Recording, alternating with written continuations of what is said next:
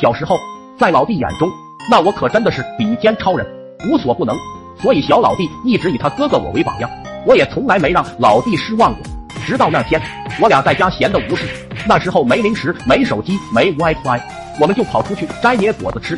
离我家旁边不远处有一个废弃的小水塘，不知道从什么时候开始，村里小孩尿片、大人擦屁屁的卫生纸、姨妈巾，陆续的出现在这个小池塘。时间久了，这里就是一滩黑水，里面各种微生物和小昆虫尸体。不过水塘旁边。每年这个时候都会长很多野果子，我和小老弟也算是轻车熟路，本着能吃到甜的绝对不吃酸的，能吃到大的绝不吃小的基本原则，我俩就开始分头行动，四处搜寻。不一会就听到了老弟的叫声：“老哥，快过来呀，这里有好多又大又甜的。”我连忙跑过去，果然这边的果子格外的大，我摘了一个尝了下，甜，真甜。正吃着，就听见老弟说了一声：“哥，你看那边。”我顺着他指的看了过去。几个又大又红的果子挂在那里，非常诱人。这个世界很神奇，你越是想得到的东西，它就越是难得到。偏偏越红越大越诱人野果子，它就越往水塘里面长。越望着那些野果子，我越感觉他们是在挑逗我、诱惑我、勾引我。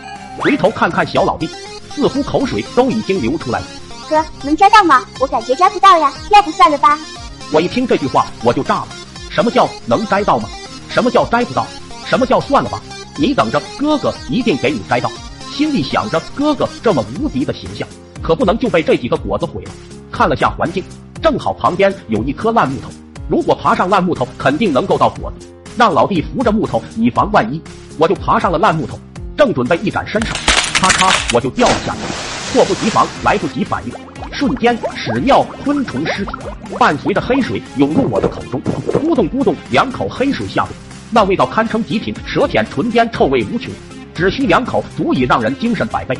独特的肉品在口腔连连打转，分外硌牙。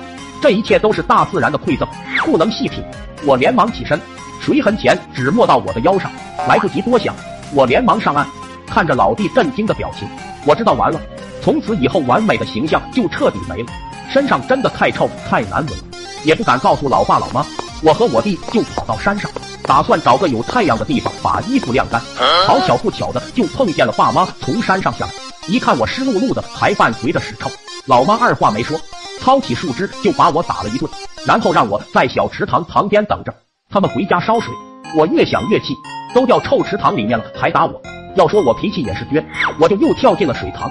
我爸正好赶来，又看到了，咋了？还喜欢上了臭水坑了是吧？老爸抄起棍子又是一顿打，后来老爸挑了几桶水过来。在水塘边洗了好几遍，还是臭，我感觉老委屈了，我就又哭了。这一哭不打紧，老爸老妈气不打一处来，又把我打了一顿。前两次都是单打不过你，这次终于换成了男女混合双打，真疼啊！我再也不想吃水塘旁边的果子了，再也不想装大头了。